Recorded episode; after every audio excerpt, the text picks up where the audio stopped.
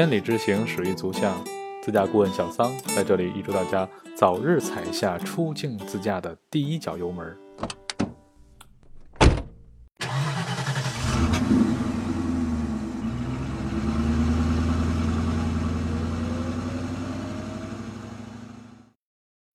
欢迎大家再次光临由小桑主持的北美自驾故事。今天我录音啊，正好赶上九一八事变。三一年九月十八日啊，日本关东军一万五千人，加上当地警察部队什么的，一共是两万七千人，公然对二十多万东北军下手，正式标志中国抗日战争的开端。关于九一八，咱简单说两句啊。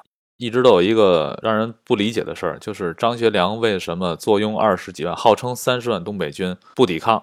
一步一步一步退，最后退到关内好多种说法啊。有的说是因为三零年的中原大战，张学良本来和冯玉祥一致反蒋，最后委员长一千五百万美金买通张学良，一下反革。三一年这一事变，张学良可能就该想，万一他要是跟日本人干起来，最后不行，退守关内，到时候别人会不会背后插他一刀？反正有这么一种说法啊。很多人说九一八事变，蒋委员长呢给张学良发了两封密电，说让他坚持不抵抗。这事儿啊。到底是真是假？众说纷纭。想知道真相吗？简单，跟小桑我一块儿去趟美国，咱们一块儿去斯坦福大学去看看蒋公的日记，看看日记里面在三一年九一八事变前后，到底蒋公是怎么跟张学良说的。好，咱们言归正传啊，继续咱们的话题。首先呢，还是回答一些网友提问。有网友问到我，美国的加油和停车的费用贵不贵？咱们就把这个问题说一下。首先，关于加油的问题。美国各地油价差异比较大，而且呢，随时是根据国际市场价格变动的。美国有个网站叫 Gasbro，嗯，就是网站呢，它会有美国全国范围内的各地油价的一个热力图，从那里就能看到，整个加州啊，在全美国应该说是油价最高的州，特别是加州南部山区那些位置。我七月份去美国时，在洛杉矶的加的油大概是在三块九一 gallon，相当于六块五人民币一公升。而到了拉斯就变成了两块九一 gallon，。你再飞到东海岸，到了纽约，当时的价格是两块出头，两块一二的样子。但是有一点需要注意啊，美国加油啊，有很多加油站它是现金和刷卡价格不一样，而且有些地方是不能刷卡的。所以呢，您要是为了加油啊，预备一点现金。而停车问题啊，差异就比较大了。呃，根据不同的路段、不同的停车类型啊，多少钱都有。咱们举个例子吧，比如圣莫尼卡海滩，圣莫尼卡海滩附近呢有很多这个停车楼。也有在栈桥上的木停车场和在沙滩上的停车场，价格都有差异。停车楼是前两小时免费，超过两小时以后呢，大概是两块钱一个小时，都是美元啊。如果是在栈桥上，好像是一个小时四块钱吧。像这种啊，前两小时免费什么的，基本上都是地下停车场或者是停车楼。但是路边如果停车的话，就比较复杂了，因为啊，路边停车有很多规矩。最需要注意的是美国的扫街，它会在路边标明周几的几点到几点之间这是扫街。扫街期间的话，任何车辆是不能停在这儿的。还有很多地方路边停车是不要钱、免费的，但是你怎么知道这能不能停车呢？你就看那个变道牙子的颜色，变道牙子什么颜色都没有就可以停车，红的、蓝的千万别停。红的是消防栓路口附近不能停车。蓝色的是残疾人车位，也不能停车。如果是白色的，白色属于是送货的或上下人的车位，可以临时停放。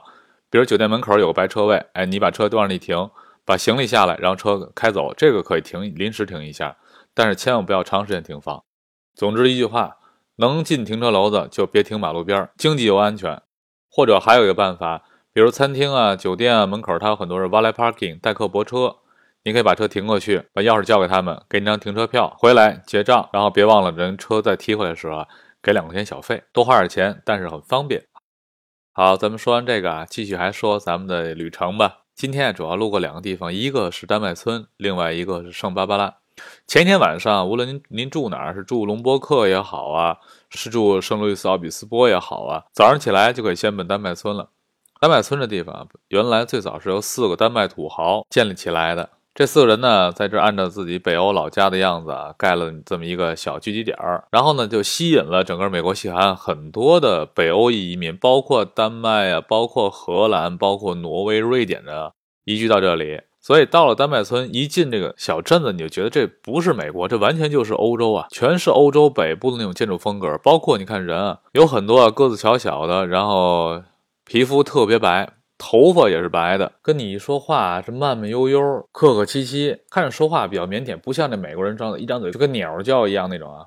完全不一样的性格。当然，我也问过他们，我说现在这村子里丹麦人还多吗？他们说现在老人有一些，年轻的人基本很少了。到丹麦村，基本能看到百分之九十都是游客。而这个地区啊，最大的特产应该说就是加州的红酒了。因为以前我在这个葡萄酒庄园里也干过，就了解了一下这个影响葡萄酒啊最关键的因素之一啊，就是在葡萄收获时候的雨水少不少。雨水少的话，它葡萄的糖度就非常高，酿出来的葡萄酒啊。味道呢就非常浓郁。你比如收获季节，它不收获季节啊，加州也不下雨，而且呢日照时间很长，早晚温差又大，所以造成这边的葡萄的品质非常高。相应的，加州红酒在全世界的红酒上也是有一席之地的。还有一件事儿挺有意思，在美国呀，有很多地方有这种直饮水，一般就在马路边或者在这个厕所附近吧。厕所门口一般会有一个小的脸盆儿，然后呢有一个按钮，一摁的话水就喷出来，然后咱们搁那儿喝。前不久啊，有一特别好玩的一件事儿，我当时带着几个客人，其中有一个孩子，那个孩子个子比较小，够不着。哎，他一看这个地面低处啊，还有一个水盆儿，然后一摁钮呢，哎，那水也出来。不一样的是什么呢？那个水呢，它不是说马上漏光了，盆里头还能存一点儿，还能存一会儿。然后孩子非要喝那个，我就过去拽那孩子，我说：“我说宝贝儿，千万别喝那个，那是给狗喝的。一般都是牵着出来遛狗，然后呢，为了狗喝水，上面摁一下，哎，底那水出来，然后存一会儿。”真的是感觉在美国这个东西弄的都很人性。你出来遛狗的时候，哎，狗要喝个水，完全能找到地儿。所以咱们注意啊，那个低的那个千万别喝，那是给狗喝的。咱们从丹麦村出来就先不走一号公路了，咱们走 CA 幺五四，从那边啊奔圣巴巴拉。前往圣巴巴拉的途中啊。我们路过一叫卡楚马 Lake 卡出马湖，它呢也是美国的一个自然保护公园。我当时开着车就从这个山边过，站在公路上就看下面的湖，就感觉这哪是美国，这不就是瑞士吗？虽然没有雪山啊，但是这个山峰层峦叠嶂的，尤其早上起来的时候，烟雾缭绕，完全是一片人间仙境的那种感觉。在湖边啊，他们有好多这种像湖的小房子。又赶上这个地区啊，是全美国阳光天数最多的地方，全年三百六十五天阳光普照的日子超过了三百三十天，所以号称啊也是美国的阳光之都。我们下一步啊前往圣巴巴拉，咱们那个著名的影星啊保罗沃克，《速度与激情》系列的男主角，他就出生在这个区域。所以看为什么保罗沃克看着这么阳光，他出生地方就是阳光。所以它就代表了整个南加州的这种快乐呀、自由啊、阳光啊的这种性格。现代文明最早抵达圣巴巴拉呢，是公元十六世纪中叶，而我们现在看到的圣巴巴拉的市景呢，基本上都是在西班牙统治时期和墨西哥统治时期遗留下来的。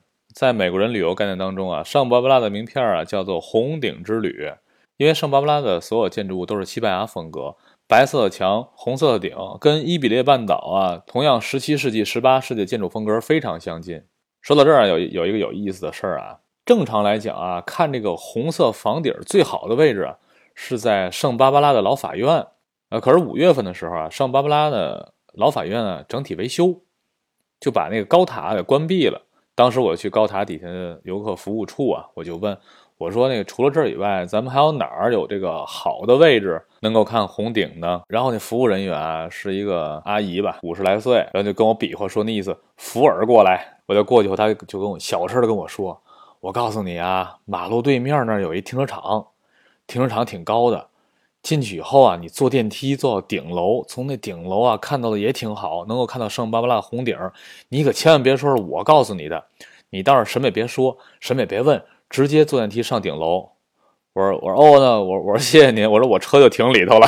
人说那那那好办了，那就方便了，你直接坐电梯吧，到那边上五楼就能看见了。真的，当地人啊特别热情，而且特别有意思。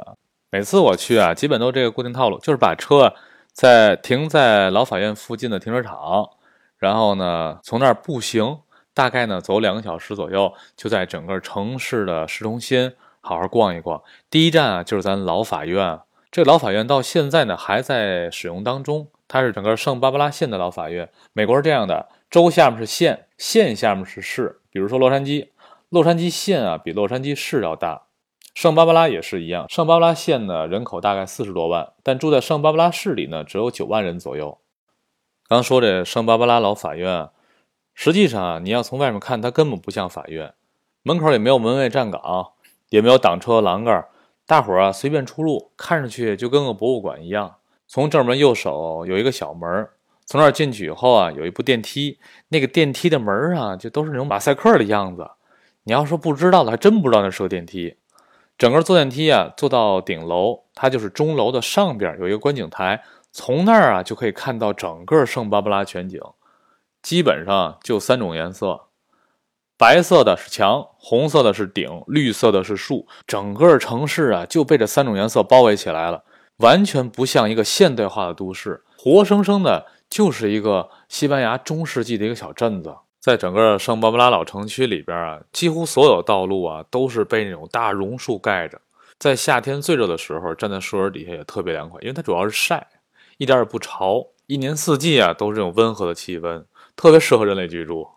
而整个圣巴巴拉给我印象最深的就是在，呃，它的老城广场。老城广场啊，基本上就保持了三百年以前的样子。中心靠北地方是一个小教堂。然后两边呢，现在被开辟成博物馆，所有和圣巴巴拉的记忆有关的东西在里面都能找到。对面呢有一个老兵老兵营，兵营门口有一棵硕大的橘子树。我去年冬天去的时候印象非常深啊，整个橘子树上结满了黄澄澄的大橘子，那个漂亮。但是呢，没有人去摘它。在这里边还得跟大伙提个醒，因为在圣巴巴拉呢，我遇到了有两家店，呃，都是卖服装的。衣服非常便宜，而且样子也不过时，还有鞋子啊什么的。但是大伙儿要是会英文的，要千万注意一下，门口写着那个店呢所卖的所有的衣服啊都是二手的衣服。实际上这是一个公益的东西，就是很多人家里的衣服穿不上的什么的，直接送过去。送完之后呢，这些店里的把衣服清洗干净以后挂出来卖，所卖的所有收入呢都是捐给教会的。说实话，是像圣巴巴拉这样的小镇子。啊。呃，再怎么形容也说不清它有多漂亮。呃，给大家多一种方式啊，有一个网站叫禅游记，网站名称就是三 w 点禅游记点 com。嗯，在里边，如果您要搜这个用户，搜这个半路客，就跟我那个微信公众号一样，伙伴的伴，道路的路，游客的客，里面呢有我过去这几年当中呢旅行过的地方呢一些集锦，其中就有一篇游记，就有我上面提到的所有这些景点的实景照片，都是我自己拍的。也欢迎呢和一些热爱摄影的朋友们共同交流一下。咱们这期节目时间也快到了啊，最后给大家提点干货，关于购物的事儿。因为从圣巴巴拉出来向东再开不远啊，就到这个卡马里奥了，就是卡马瑞罗。卡马里奥啊，在卡马里奥的奥莱呢，就是 Premium 奥莱卡马瑞罗，它是呢整个洛杉矶地区啊第二大的奥莱，它的规模比这个卡巴松奥莱要小一些。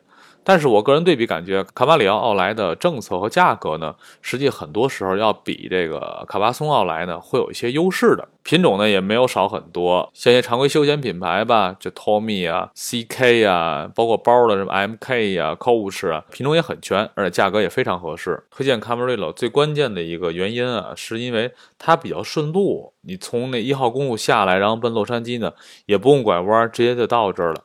像卡巴松奥莱号称是全美国西海岸最大，呃，品种多少多少，然后这个价格多多少多少，但是它那个地方啊，确实不方便，两个多小时开过去，一个多小时开回来，而且那路呢也是挺堵的，关键要从那儿要是去拉斯维加斯啊或者圣迭戈呢都不顺路，所以呢，强烈还是推荐啊，像买东西还是在卡马瑞老奥莱，包括后面的呃 Las Vegas North 从那边搞定比较好一点。